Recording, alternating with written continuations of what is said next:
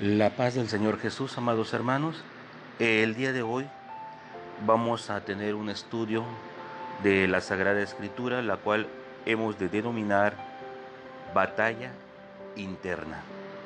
Y para iniciar vamos a hacer una oración, vamos a elevar una plegaria a nuestro Señor para que Él nos guíe, para que Él sea quien hable, yo solamente sea un vaso, un medio por el cual Él manifiesta a su pueblo su obra, lo que Él desea, lo que Él demanda de todos y cada uno de nosotros. Vamos a orar entonces en el nombre del Señor Jesús. Bendito Dios, Padre Santo, Padre Eterno, Dios de la Gloria, Señor amado, Padre Celestial. En esta hora, Señor, te ruego, te suplico, que me bendigas, Dios mío, para que sea yo, Señor, un medio por el cual tú manifiestes a tu pueblo lo que pides, lo que demandas, tus leyes, tus mandatos, tu consejo, bendito Dios. Bendícenos a todos, Señor, te lo rogamos. Aquellos que también usas, Señor, en las distintas congregaciones donde está tu pueblo, bendícelos. Y bendice a todos tus oyentes, todos aquellos, Padre, que desean, anhelan, quieren escuchar palabra tuya. Bendícelos también. Te lo ruego, Dios mío, Bendice a todo tu pueblo en general.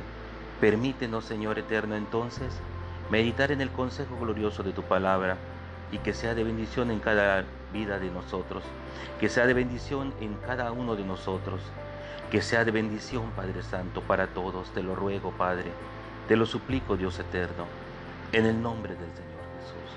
Gracias, Padre. Gracias, Señor. Amén, Dios mío. Amén. Bien, vamos a iniciar entonces con el consejo y para ello vamos a leer Romanos, carta del apóstol Pablo a los romanos en su capítulo 7, verso 15. Romanos capítulo 7, verso 15, vamos a leer hasta el verso 21. Romanos 7, 15 al 21 dice la palabra de Dios. Porque lo que hago no lo entiendo, pues no hago lo que quiero, sino lo que aborrezco, eso hago. Y si lo que no quiero, esto hago, apruebo que la ley es buena.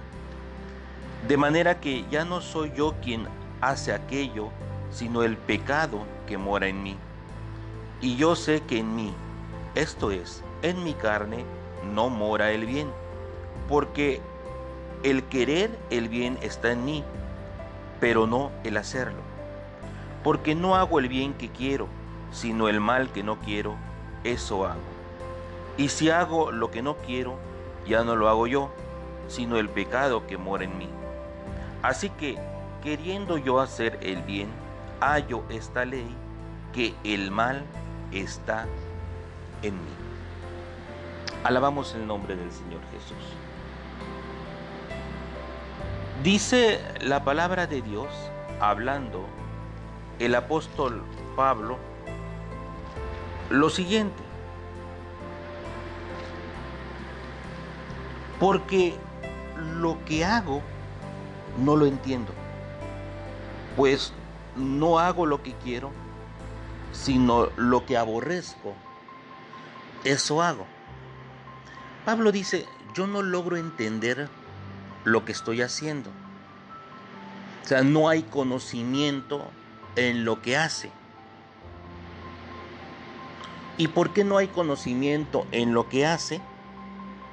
Porque él no hace lo que quiere, sino lo que él aborrece, sino lo que él odia, eso hace. Más abajo, él declara que aquello que hace y no quiere ser y no quiere hacer es precisamente el mal. Lo dice el verso 19. Porque no hago el bien que quiero, sino el mal que no quiero, eso hago. Entonces, cuando él está narrando en el 15 que lo que él aborrece y hace, aunque no lo quiera hacer, es el mal. Entonces, ¿Qué podemos entender sobre esto? Cuando nosotros leemos esto, no logramos muchas veces discernir a qué se está refiriendo Pablo. Si, si realmente él está pecando, porque aquel que hace algo malo pues peca. Si no le salen las cosas bien, si él queriendo obedecer no lo logra hacer, sino que por el contrario se la pasa haciendo las cosas que no debe hacer, porque esa es una de las interpretaciones que a simple vista uno pudiera entender que está sucediendo en la vida de Pablo. Si este fuera el caso, entonces ¿por qué Pablo nos invita, nos pide, nos aconseja que nosotros hagamos lo que él hace? Porque imitar a Pablo es hacer lo que él está haciendo. Eso fue lo que dijo Pablo, sean imitadores de mí como yo de Cristo. Entonces como que si lo interpretamos de esa forma, pues hay incongruencia. Sin embargo, no es así. Lo que Pablo está haciendo es analizar cómo es el hombre que sirve a Dios en su interior. Por eso él dice, sino, verso 15, sino lo que aborrezco, eso hago. O sea, él odia, aborrece, detesta el pecado. Entonces, en su condición de hombre, pues uno hace lo que en esencia, lo que su alma aborrece. Entonces, para que uno en primera instancia pueda aborrecer el pecado o el mal, es porque ya está haciendo la voluntad de Dios. Porque no hay gente que diga que aborrece el pecado sin haber conocido a Dios. Porque la única forma que uno puede aborrecer el pecado, saber que lo que, eh, que, lo que hace es contra Dios y lo detesta, pues es porque Dios ya lo ha tocado, ya lo ha iluminado, ya está habitando en él y está luchando por hacer su voluntad. Entonces, Pablo aborrece el pecado. Pablo no quiere nada con el pecado, pero su carne sí lo quiere. Hay algo que hay en su carne que lo lleva a desear las cosas. Entonces, ¿qué es eso que lo lleva a desear las cosas? Pues la carne misma. ¿Por qué? Porque en él hay una batalla interna, que fue o como es el título del consejo de este día, la batalla interna. Entonces Pablo ahí lo que está manifestando es la condición de todas las personas que estamos, que habitamos, que vivimos todavía en este mundo y estamos por ende en un cuerpo humano. Que vivimos en un cuerpo humano que no quiere nada con las cosas de Dios. Y ahí está la batalla interna entre los anhelos del alma y los anhelos de tu carne. Bendito sea el nombre de nuestro Señor Jesús. Él logra entender eso. Él encuentra esta ley. El mal está en mí y eso es una realidad. En el cuerpo, en la carne, habita el pecado. ¿Por qué? Porque la carne no es del mundo de Dios, no es del reino de Dios. La carne es de este mundo.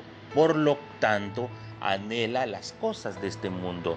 Pero el ser espiritual, esto es el alma, anhela las cosas de Dios. Mire usted, Romanos capítulo 3, ahí mismo en Romanos, en su capítulo 3, vamos a leer ahora el verso 4.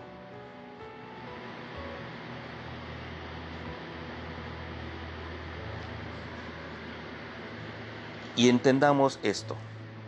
3.4.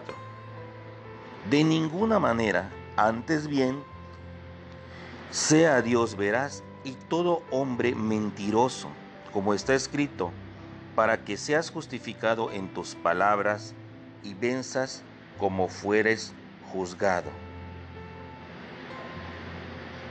Nuevamente lo leo. De ninguna manera, antes bien, sea Dios veraz y todo hombre mentiroso, como está escrito, para que seas justificado en tus palabras y venzas cuando fueres juzgado. Bien, dice la palabra de Dios, hablando precisamente Pablo, todo hombre es mentiroso. Dios es veraz, o sea, en Él no hay mentira. Él es la verdad. Pero todo hombre es mentiroso. Si nosotros volvemos a lo mismo, interpretamos este texto sin comprender el contexto de lo que está mencionando Pablo, pues entonces nadie sería salvo, porque todo hombre es mentiroso. Y la palabra de Dios dice que los mentirosos no tienen parte en el reino de los cielos. Eso dice Apocalipsis. Entonces, si los mentirosos no tienen parte en el reino de los cielos y todo hombre es mentiroso, entonces nadie va a ser salvo. Esto no es así, por supuesto que no es así. Solamente tratamos de darle una lógica humana a lo que estamos leyendo y vemos que no va a encajar. Y esto se debe a que la interpretación es distinta, es otra. Lo que la palabra de Dios dice es que todo hombre en esencia, como hombre, como ser humano, miente, es mentiroso. Nosotros desde que nacimos nos acostumbramos a mentir. ¿Por qué? Porque en esencia así somos, mentimos. Recuerden que el primer hombre mintió, aprendió a mentir. Entonces todo hombre miente. ¿Quién no miente? Aquel que logra conocer la palabra de Dios y comprende que no debe mentir. Y no solo lo comprende, sino que Dios mismo, que es la verdad, al habitar en él, evita que mienta. Por eso es importante que uno, como creyente, analice su vida, porque si tú mientes, ponte a pensar si Dios está en ti, porque no puedes ser una persona mentirosa cuando está habitando en ti la palabra de Dios que es verdad, porque la verdad no tiene nada que ver con la mentira. Entonces, habiendo aclarado esto, regresamos al punto de este tema. Si todo hombre es mentiroso, entonces la única razón o forma de no serlo es que el Señor habite en mí. Esa es la batalla interna. En la semilla de la palabra que está en ti, que te mueve, que te orilla, que te orienta a hacer la voluntad de Dios y lo que hay en tu carne, que es el anhelo de pecar, el anhelo de hacer lo malo delante de los ojos de Dios, el anhelo de hacer lo malo delante del Señor. ¿Y cómo es que sabe uno que está mal y que está bien? Bueno, porque ya tiene la palabra de Dios, porque ya sabe en la palabra qué debe hacer y qué no debe hacer. Alabamos el nombre de nuestro Señor Jesús. Gloria a Dios. Vamos a continuar entonces ahora leyendo Romanos en el capítulo 3, pero ahora el verso 10. Vea cómo dice la palabra de Dios. Vea usted, dice 3.10 ahí mismo en Romanos. Como está escrito, no hay justo, ni aun uno. No hay justo, ni aun uno. Analicemos. Primero dice Pablo, todo hombre es mentiroso, solo Dios es veraz. Eso da a entender que como seres humanos no hay alguien que hable con verdad.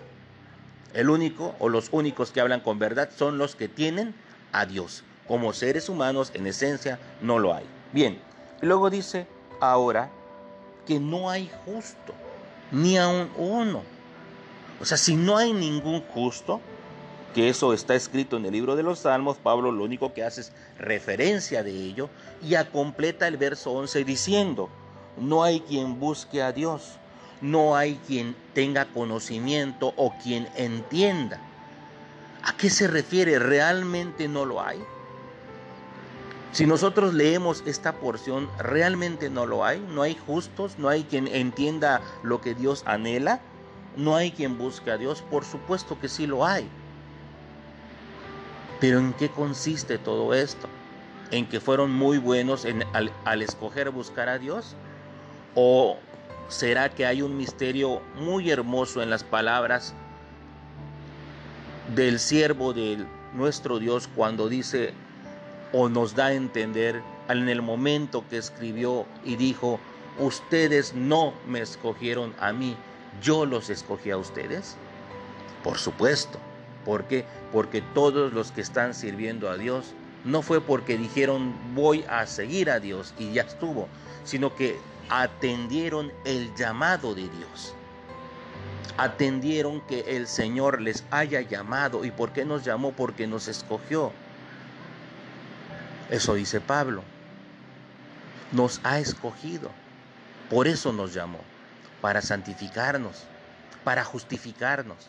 Para que ahora, si mentíamos, ya no estemos mintiendo. Por eso está santificando o ha santificado nuestras vidas. Si no éramos justos, ahora somos justificados por la sangre del Señor Jesús. Dicho de otra forma, para ir comprendiendo esto, es comprender, entender, razonar, amados hermanos, que si algo bueno hacemos, no es por nosotros mismos, porque nosotros mismos como esencia somos mentirosos, como esencia somos injustos, como esencia no sabemos nada, como esencia buscamos el pecado. Si algo hacemos es porque el Señor está fortaleciendo esa alma que anhela y desea las cosas de Dios. Porque cuando me refería a esencia, me refiero a esencia de la carne. Dicho de otra forma, todo lo malo que podemos ser es porque nuestra carne lo anhela, lo quiere y lo busca. Sin embargo, nuestra alma anhela, quiere y busca las cosas de Dios y mientras más esté empapado, nutrido de las cosas de Dios, las cosas van a ser distintas en la vida del creyente. Por eso, el título del consejo del día de hoy, batalla interna. El creyente debe comprender cómo está construido, cómo está estructurada su esencia. Si no lo sabe, hoy, con la ayuda de Dios, podrá razonarlo. ¿Por qué Pablo dijo lo que había comentado? No, no hago el bien que quiero, sino el mal que no quiero. No se está refiriendo que Pablo se la pasa pecando. Él está manifestando su condición, su condición de hombre, su condición de carne. La carne nunca va a poder sujetarse a la voluntad de Dios y tampoco puede. Entonces, amados hermanos, si hasta ahorita hemos comprendido cómo estamos estructurados, nuestra carne y nuestra alma, que ahí están en nosotros, bien, entonces podrá comprender que uno desea el pecado y el otro desea a Dios, desea al Señor Jesús, desea el bien. Ahí está la batalla. Y como en cualquier otra batalla, como en cualquier otra guerra, como en cualquier otro enfrentamiento de ejércitos o de personas, la pregunta es, ¿quién ganaría? ¿Quién ganaría? Sin duda alguna, la respuesta sería el más fuerte. Va a ganar el más fuerte. Ese es el que va a ganar. Entonces la pregunta sería, ¿a quién fortalecemos todos los días? Hoy, por ejemplo, que estamos en confinamiento social, que no vamos a, a los servicios, siendo hoy todavía una fecha que no podemos asistir por cuestiones de salud, por cuestiones de mantener eh, los procedimientos para evitar contagios, yo les preguntaría a ustedes, hermanos, allá en su hogar, ¿qué están haciendo? ¿Cuánto tiempo le dedican a su carne? ¿Cuánto tiempo le dedican a Dios? ¿Cuánto tiempo le están dedicando al fortalecimiento de su alma? y cuánto tiempo le están dedicando a la distracción de su carne. Analícenlo. ¿Cómo están? ¿Qué están haciendo? Cuando ustedes se levanta, ¿qué hacen? Arregla la casa, se esmera limpiándola. Eso es normal, está correcto, limpiar la casa, ser higiénicos. Pero ¿qué más hacen? cocina, es normal, hay que cocinar. Trabaja un poco, está bien, hay que hacerlo. Pero ¿qué más hace? Descansa, de acuerdo, hay que descansar. Pero la pregunta es, ¿qué más hace? ¿Ve tele? ¿Está con su celular jugando? ¿Viendo videos? ¿Se entretiene en otras cosas? ¿Qué está alimentando? ¿Su carne o su alma? ¿Qué tanta fortaleza tiene su alma? ¿Qué tanta fortaleza tiene su vida espiritual? Cuando se levantó, se hincó y le dio gracias a Dios. Eh, ¿Hizo algún programa de ayuno? ¿Se sentó un rato a leer la Sagrada Escritura? ¿Le ha dedicado durante el día una hora por lo menos de oración al Señor? ¿Ha meditado en la palabra de Dios un momento? Ahí están las preguntas que nos llevan a reflexionar. ¿Qué estamos haciendo? ¿Qué estamos haciendo para fortalecer nuestra alma? Mateo capítulo 26 dice la palabra de Dios. Mateo en su capítulo 26 dice la palabra de Dios en el verso 41, 26, 41. Dice así, velad y orad para que no entréis en tentación. El espíritu a la verdad está dispuesto, pero la carne es débil. Ahí está. Ahí está el consejo de Dios. Ahí está el consejo de nuestro Señor. Velad y orad para que no entres en tentación. Todo el tiempo nosotros somos tentados por nuestros malos deseos, nuestras malas concupiscencias, por el enemigo, pero somos tentados. Ahora bien, ¿por qué a veces caemos en la tentación? Cualquiera que ésta sea. Y cuando hablamos de tentación, entendemos que toda tentación consumada es pecado. Ahora la pregunta es, ¿cuál es el método? ¿Cuál es el medio para no caer en la, en la tentación? ¿Cuál es la fórmula para no caer en la tentación? Ahí lo estamos leyendo. Velad y orad para que no entres. O sea, el resultado de velar y orar será no entrar en tentación.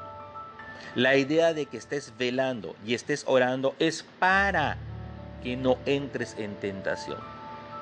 Luego entonces, si no oras, si has descuidado la oración y no estás velando, o sea, no estás cuidando tu alma, no estás atenta a la meditación de la palabra, atenta a la meditación de la voluntad de Dios, atenta a lo que realmente el Señor quiere, si no lo estás haciendo, entonces no puedes evitar caer en la tentación. Gloria a Dios. Y luego declara algo. El espíritu a la verdad está dispuesto. O sea, quiere, anhela, desea. Pero la carne no. La carne no es fuerte, la carne es débil.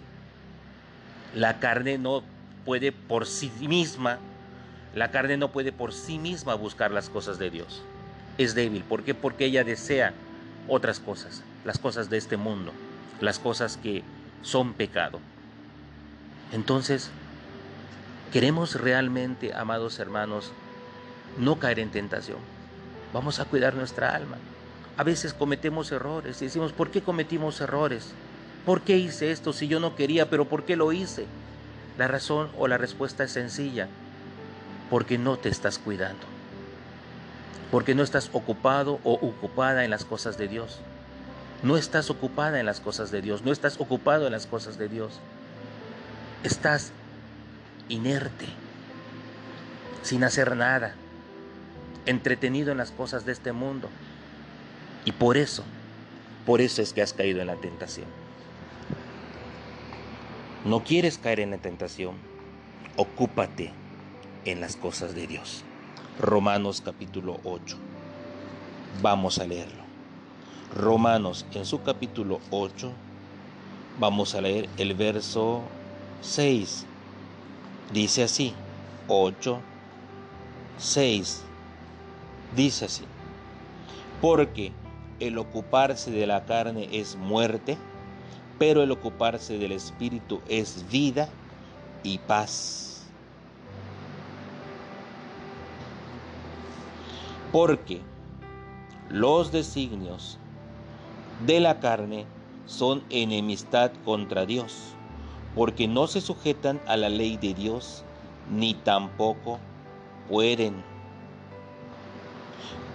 Y los que viven según la carne no pueden agradar a Dios. Mas vosotros no vivís según la carne, sino según el Espíritu, si es que el Espíritu de Dios mora en vosotros. Y si alguno no tiene el Espíritu de Cristo, no es de Él. estas palabras son contundentes para comprender lo que Dios nos está dando este día. Dice la palabra de Dios lo siguiente, el ocuparse de la carne es muerte, pero el ocuparse del Espíritu es vida y paz. Tú te ocupas nada más de tu carne, créemelo, amada hermana y amado hermano, esto es muerte, solo te va a llevar a la muerte. ¿Por qué? Porque los designios de la carne son enemistad contra Dios, o sea, lo que tu carne quiere, lo que tu carne desea, lo que tu carne busca, el camino que tu carne quiere llevar, son enemistad contra Dios. Todo lo que tu carne quiere aborrece Dios. ¿Sí? Son enemistad. ¿Por qué? Porque no se sujetan a la ley de Dios y no solamente no se sujetan, sino también que ni siquiera pueden. Porque lo hemos dicho al inicio, porque esta carne es de este mundo, pertenece a este mundo y el alma pertenece a otro mundo, al reino de Dios. Entonces, lo que quiere esta carne, lo que desea esta carne, lo que esta carne anhela, busca, es enemistad contra Dios, porque lo único que va a buscar esta carne es para satisfacer un deseo humano, un deseo carnal, anteponiendo ese deseo a las cosas de Dios. Por eso el Señor Jesús dijo, el que no aborrece a madre, a padre, hermanos, no es digno de mí. No podemos anteponer ningún deseo que nosotros tengamos a lo que es la voluntad de Dios. Luego dice, y los que viven según la carne no pueden agradar a Dios. O sea, no es que, que quieran o no quieran, no pueden. Si tú vives según tu carne, que es una tristeza porque hay muchos que dicen ser cristianos y viven según la carne, no le ofrecen nada a Dios. No hay sacrificio para el Señor. No hay esfuerzo para hacer su voluntad solamente tienen el título de cristianos y punto, pero en su casa no viven como cristianos. En su trabajo no viven como cristianos. En la calle no se comportan como cristianos. Solamente el título porque pues todos saben que van a un lugar para congregarse y servir a Dios, pero ¿qué estás haciendo para tu alma? ¿En qué te, te estás ocupando? ¿Te esfuerzas por orar? ¿Te esfuerzas por ayunar? te esfuerzas por dedicarle los días al servicio de Dios o a tu carne, a tu entretenimiento. Ahí está la reflexión, amados hermanos. Alabamos el nombre de nuestro Señor. Ocuparse o vivir según la carne, aquel que lo hace en forma automática, no puede agradar a Dios. No puede agradar a Dios. Pero luego aclara algo muy hermoso Pablo en relación a la iglesia en Roma a los creyentes, mas ustedes no viven según la carne, sino según el Espíritu. Y vea la condición hermosa para muchos y terrible para otros. La condición que Pablo manifiesta, si es que el Espíritu de Dios vive en ustedes. O sea, les está diciendo, si el Espíritu de Dios vive en ustedes, entonces ustedes se están ocupando en vivir según el Espíritu. Quiere decir esto que por más que alguien venga y diga yo soy creyente y sirvo a Dios, pero sus hechos son distintos, sus hechos están más eh, reflejados en una persona que se ocupa en las cosas de este mundo. Tristemente tenemos que decirlo así. Esta razón significa que Dios, que el Señor Jesús, que la palabra bendita de Dios no habita en esa persona. Por más que diga que es hermano, por más que diga que es hermana, no habita en esa persona. Porque si habitara el Señor en esa persona, estaría ocupada en hacer la voluntad de Dios. No estaría ocupada en estar haciendo otras cosas que desagradan al Señor. Y por eso dice, y si alguno si alguno no tiene el Espíritu de Cristo, entonces no es de Él. Va a suceder como le sucedió a los fariseos, muy religiosos, muy, muy, muy arraigados a sus costumbres, a sus tradiciones. Eh, visten como religiosos, eh, defienden la ley. Sin embargo, el Señor Jesús les dijo, el Padre de ustedes no es Dios, no es mi Padre sino que ustedes son hijos del diablo. El padre de ustedes es el diablo. Ellos dijeron, no, nosotros somos hijos de Abraham. El Señor les dijo, si ustedes fueran hijos de Abraham, harían las obras de Abraham. Si tú, amado hermano o amada hermana, te consideras un hijo de Dios, estarías haciendo lo que el Señor Jesús hizo. Por eso Él dijo, ejemplo os he dado para que yo hice, como yo hice, ustedes también hagan. Estarían haciendo lo que ha hecho o hizo Pablo. Por eso Pablo pudo decir, sean imitadores de mí como yo de Cristo. En otras palabras, estaríamos haciendo la voluntad de Dios. Caso contrario, entonces nuestra alma está en un peligro eminente. Un peligro inminente. Vamos a seguir meditando en la palabra santa de Dios. Lucas, capítulo 21, verso 34. Lucas 21, 34. Dice la palabra de Dios. Lucas 21, 34. Dice así. Aleluya.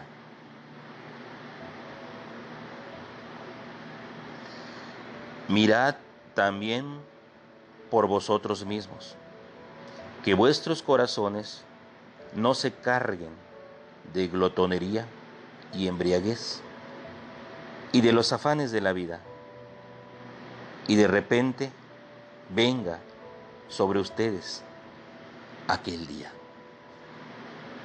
Gloria a Dios. Esto está muy fuerte. Si logramos entender este texto, amados hermanos, está muy fuerte. Mire usted, el Señor Jesús dice, mirad también por vosotros mismos. O sea, cuídense, considérense ustedes mismos. Miren lo que les voy a decir, analicen lo que les voy a decir. Realmente pongan pongan mucha atención a lo que les voy a decir. Esas son las expresiones del Señor Jesús. A eso se refiere. Cuídense ustedes mismos, miren por ustedes mismos. Ahí va lo que, les, lo que ustedes deben de atender. Bien, ¿y qué es lo que les dice? Que vuestros corazones no se carguen de glotonería. Bien, la glotonería, en términos humanos, creo que lo sabemos todos. Es una persona que está comiendo, comiendo y comiendo puro alimento o comida, como se le dice coloquialmente, chatarra, eh, que no traen nutrientes. Todos sabemos que humanamente eh, todo lo que comemos debe ser basado en las necesidades que nuestro cuerpo humano desea. Dicho de otra forma, nuestro cuerpo necesita eh, vitamina A, vitamina C, etcétera, etcétera. Estas, estos nutrientes los encontramos en los alimentos, en las frutas, las verduras, etcétera, etcétera, etcétera, incluso hasta las propias carnes. Y empieza a, ser un, empieza a haber un balanceo en nuestra alimentación para mantener nuestro organismo saludable. Esto estoy hablando en términos humanos. Bien, si nosotros, lejos de comer todo esto que acabamos de mencionar, comemos sabritas, chocolates, eh, em, fritangas, etcétera, etcétera, pues no estamos alimentando nuestro organismo, sino que por el contrario estamos dañando nuestro organismo. Entonces, cuando no tenemos una buena alimentación y estamos comiendo basura, por decirlo de una forma, pues entonces no esperemos que tengamos un organismo saludable porque no le estamos dando los nutrientes necesarios para mantenerse estable, para que funcione. Bien, así es nuestra alma, amados hermanos. ¿Qué le estamos dando a nuestra alma? ¿La palabra de Dios? ¿O pura glotonería?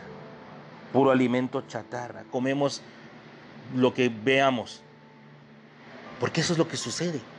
Hay quienes les gusta la glotonería. O sea, la glotonería, hablando en términos humanos, no son insípidas, son cosas saludables, perdón, cosas dulces, cosas saladitas, cosas que, le llaman al gusto que tiene uno en su paladar, pero que al final de cuentas lastima, lastima tu carne. Así también la, la glotonería espiritual. Nos gusta. ¿Pero a quién? ¿Al alma? No, a nuestra carne, a nosotros como seres humanos. Nos gustan cosas que no son de parte de Dios. Nos gustan cosas que no ordena Dios, pero ahí las queremos tener en nuestra vida, en nuestros corazones, en nuestro interior. Y por eso declara el Señor Jesús, que vuestros corazones no se carguen de glotonería y embriaguez Cuídate también de los afanes de esta vida. ¿Qué es eso? Aquellos que están entretenidos nada más en su trabajo, su trabajo, su trabajo, en salir adelante. Que dicen, yo, yo quiero una casa y ahí están esmerándose por una casita. Yo quiero un carro y ahí están esmerándose por un carro. Y no digo que uno no tenga derecho a buscar un hogar, no tenga derecho a buscar un carro, no tenga derecho a buscar algo que considere necesita para su vida humana. Pero ¿en dónde acaba el mal? ¿En dónde está estriba el mal? Cuando tus intereses humanos sobrepasan tus intereses espirituales y por ende estás más preocupado o, por, o preocupada por adquirir tus intereses humanos haciendo a un lado tus intereses espirituales. Ahí está el mal, ahí estriba el mal. Ahí es donde empiezas a pecar y donde obviamente te alejas de Dios. ¿Por qué? Porque no vaya a ser que yo venga de repente sobre ustedes en aquel día. Es lo que dice el Señor Jesús. Imagínense aquellos que están cargándose de sus corazones de glotonería y viene el Señor. Puedo dar un ejemplo de glotonería. Glotonería, ya lo, ya lo decíamos humanamente, es como, como si fuera un alimento, pero no es el alimento. Es un alimento chatarra, no es alimento que necesita tu organismo físico. La glotonería espiritual es lo mismo. Es ese que parece que es alimento. ¿Y en dónde lo encontramos? Las redes sociales sobre todo están llenas de esos alimentos. Véanlo. Todos los que tienen redes sociales, véanlo. Cuántas cosas que aparentemente es de parte de Dios están allá. Y hay una los está viendo, películas, imágenes. Por decir lo más engañoso, porque hay unos que se le pasan en internet y créanme que de engañoso no tiene nada. Es visiblemente pecado, pero a muchos les gusta estar allá. ¿Cuántos se la pasan horas, buscan una amistad porque se sienten solos en redes sociales. Y ahí se la pasan horas platicando con el amigo o con la amiga. Y ay, me hace sentir bien mi amigo, me hace sentir bien mi amiga. Es más, hasta se duermen platicando. Yo me pregunto, ¿qué mejor amigo que Cristo Jesús? ¿Qué mejor amigo que aquel que intercede por nosotros? Pero no nos damos cuenta, no lo entendemos. Queremos glotonería, porque aparentemente nuestro paladar lo desea. Pero cuando no es de Dios, cuando no es palabra genuina de Dios, no palabra engañosa, palabra genuina de Dios, es ahí donde está el mal. No puede estar el bien. Nunca va a estar el bien.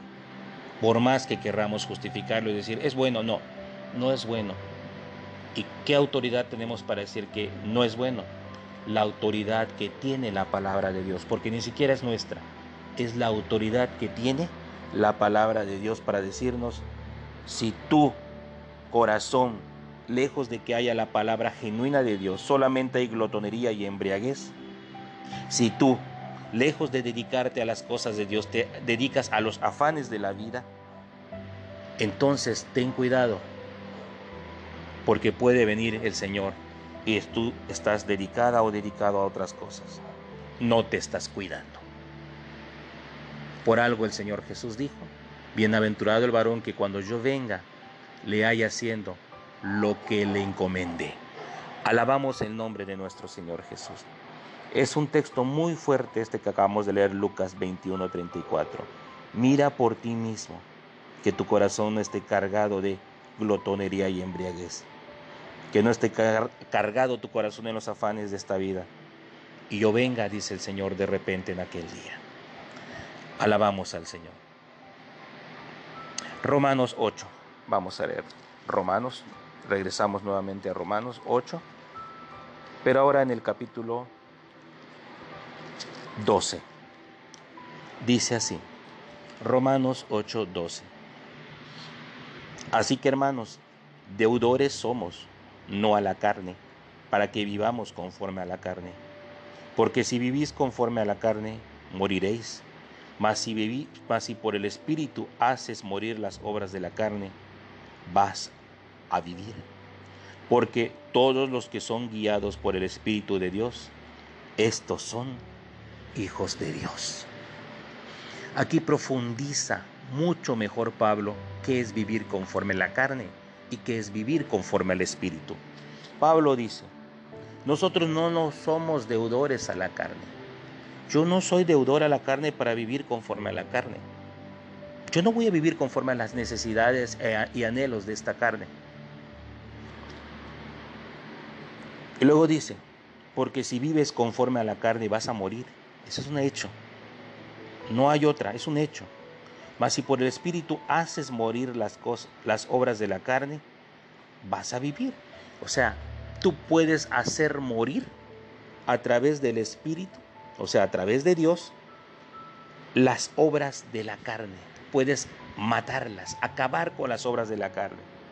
Y de esta forma vas a vivir. Y luego dice algo hermoso, porque todos los que son guiados por el Espíritu de Dios, estos son hijos de Dios. Luego entonces, vivir conforme al Espíritu es dejarte guiar por el Espíritu de Dios. ¿Y cómo te vas a dejar guiar? ¿De qué forma? A través de la palabra de Dios. Por algo el Señor se preocupó en decirnos, escudriñad las escrituras porque a vosotros os parece que en ellas tenéis la vida eterna y ellas son las que dan testimonio de mí. Es a través de la palabra. Muchos no lo logran entender todavía lo ven en la palabra, ven que está el texto, pero les gusta vivir de otra forma. Prefieren servir a Dios de otra forma.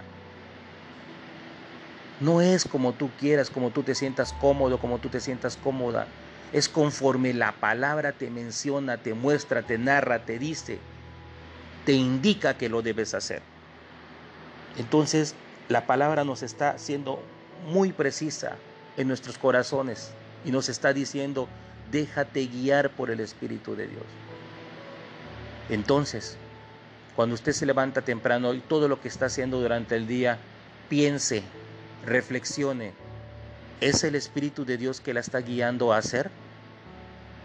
Cuando usted está en las noches, eh, quizá viendo algún programa televisivo o en su teléfono, entreteniéndose o platicando ahí con amistades mundanas, la pregunta es, ¿es el Espíritu de Dios que te guía a hacerlo?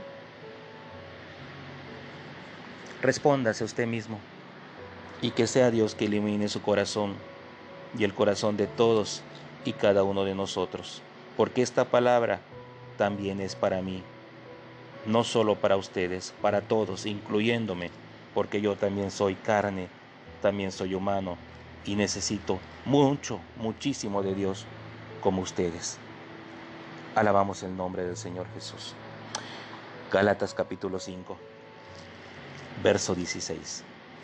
Gálatas en su capítulo 5, verso 16, dice la palabra de Dios lo siguiente. Digo pues, andad en el Espíritu y no satisfagáis los deseos de la carne, porque el deseo de la carne es contra el espíritu y el del espíritu es contra la carne, y estos se oponen entre sí para que no hagáis lo que quisierais. Verso 19. Y manifiestas son las obras de la carne, que son adulterio, fornicación, inmundicia, lascivia, idolatría, hechicería, enemistades, pleitos, celos, iras, contiendas, disensiones, herejías, envidias, homicidios, borracheras, orgías y cosas semejantes a estas acerca de las cuales os amonesto, como ya os lo he dicho antes, que los que practican tales cosas no heredarán el reino de Dios. Veamos lo que el Señor dice a través de su siervo. Anden en el espíritu y no satisfagáis los deseos de la carne porque el deseo de la carne es contra el espíritu y, el, y del espíritu es contra la carne y estos se oponen entre sí.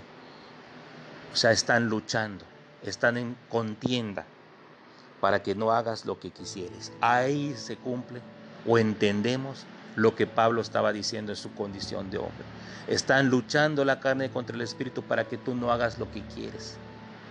Y es lo que Pablo decía. Por eso el bien que yo quiero hacer no lo hago. Ahí está la lucha interna la lucha terrible que hay en nuestro interior entre una carne que quiere seguir satisfaciéndose de las cosas del mundo y nuestra alma que quiere servir a Dios.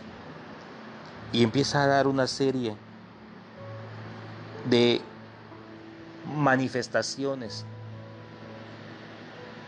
de obras que vienen de la carne. Adulterio, fornicación, inmundicia lascivia, idolatría, hechicerías. Son cosas terribles y que quizá nos estamos cuidando por no adulterar, por no caer en fornicación, por no estar en la inmundicia, en el lodo cenagoso del pecado o en lascivia, en esas, esa, esos deseos ya fuera de la naturaleza que pudiéramos tener como carne, ya perdidos completamente, entregados al, a lo, a lo que incluso va en contra de la naturaleza. No quisiera entrar sobre ello, pero creo que ya lo sabemos. Idolatría, hechicerías. Pero mire usted, enemistades, pleitos, celos, iras, contiendas, disensiones. Quizá aquí sí tenemos mucho que cambiar. Porque hay hermanos que se pelean con hermanos hermanos que tienen enemistad con otro hermano, hermanos que son celosos, hermanos que se enojan fácilmente, son iracundos, hermanos que les gusta estar contendiendo, estar discutiendo cosas. Y eso causa disensiones o divisiones entre los hermanos. Todo eso son obras de la carne. Y así como nos cuidamos de cosas más fuertes y bochornosas, así también tenemos que cuidarnos de estas cosas, porque también son obras de la carne. Y si estamos alimentando este tipo de cosas, entonces no, no está reposando, habitando o morando el Espíritu de Dios en nosotros. Hay que tener mucho cuidado, hermanas. Hay que tener mucho cuidado, hermanos, para comprender lo importante que es dedicarnos, realmente dedicarnos a las cosas que son del Espíritu y hacer a un lado las cosas que son que son de la carne. Alabamos el nombre del Señor Jesús. Si nosotros vivimos Vamos a seguir leyendo. El verso 22. Vea usted. Mas el fruto del Espíritu, ahí va. Si tú te dedicaste al Espíritu, si te estás dedicando al Espíritu, si realmente estás dedicado a la parte espiritual, si en tu batalla interna está ganando tu alma, ve vea usted el fruto que va a tener. Más el fruto del Espíritu es amor, gozo, paz, paciencia, benignidad, bondad, fe, mansedumbre, templaza, templanza. Contra tales cosas no hay ley. No hay nada que pueda juzgarte si tú estás haciendo todas estas cosas. No hay nada que pueda condenarte si tú estás haciendo estas cosas. Si estamos viviendo en amor, en gozo, en paz, en paciencia, en benignidad, en bondad, en fe, en mansedumbre, en templanza, contra todas las cosas no hay ley, no hay nada que nos condene, no hay nada que pueda ir contra nosotros. Por algo dice la palabra de Dios. Si Dios es con nosotros, ¿quién contra nosotros? No lo hay, hermanos. Pero para ello, este es el fruto del Espíritu. Y si tú tienes estos frutos es porque te dedicaste al Espíritu. Pero si tus frutos es estarte enojando con el hermano, con la hermana, estando haciendo divisiones, viviendo en pleitos, en celos, en iras, en contiendas, en disensiones, entonces no te estás dedicando a las cosas del Espíritu. Te estás dedicando a tu carne. Y por eso tus obras son conforme a tu carne. Hay que tener mucho cuidado en esto. Verso 25. Si vivimos por el Espíritu, andemos también por el Espíritu. Esto es, si gracias a Dios aquí estamos sirviéndole, aprendamos a vivir conforme a la voluntad de nuestro Dios. Filipenses capítulo 4. Filipenses en su capítulo 4, verso 7 dice la palabra de Dios. Y la paz de Dios, que sobrepasa todo entendimiento, guardará nuestros corazones y nuestros pensamientos en Cristo Jesús. Esa es la garantía, amados hermanos, que tenemos de Dios. Si te dedicas, si nos dedicamos todos en conjunto a lo espiritual, a las cosas que son del Espíritu, tengamos esta gran garantía de Dios que la paz de Dios, que sobrepasa todo lo que tú puedas entender, comprender y razonar, va a guardar nuestros corazones y nuestros pensamientos en Cristo Jesús. Recordémonos que del, corazón salen todas las cosas, de los pensamientos salen todas las cosas. Si el Señor guarda nuestro corazón y guarda nuestros pensamientos, entonces vamos a amar en lugar de odiar. Va a haber en nosotros paz en lugar de guerra va a haber en nosotros, amados hermanos, bonanza y templanza en lugar de desesperación y angustia. Va a haber en nosotros amor en lugar de odio. Si el Señor guarda nuestros pensamientos, va a haber en nosotros el deseo de hacer su voluntad siempre, el deseo de orar, el deseo de meditar en la palabra, el deseo de ayunar, el deseo de servir a Dios, el deseo de tener siempre en nuestra mente, en nuestro corazón, la palabra bendita de Dios. De no ser así, pues en nuestros pensamientos siempre va a estar buscar las cosas del mundo, entretenernos en las cosas del mundo y disfrutar las cosas del mundo. Pero si no es así, si realmente Dios habita, mora en nosotros, actúa, obra en nuestras vidas, siempre vamos a luchar por mantenernos en las cosas que son del Espíritu. Y entonces estaremos ganando esta batalla interna.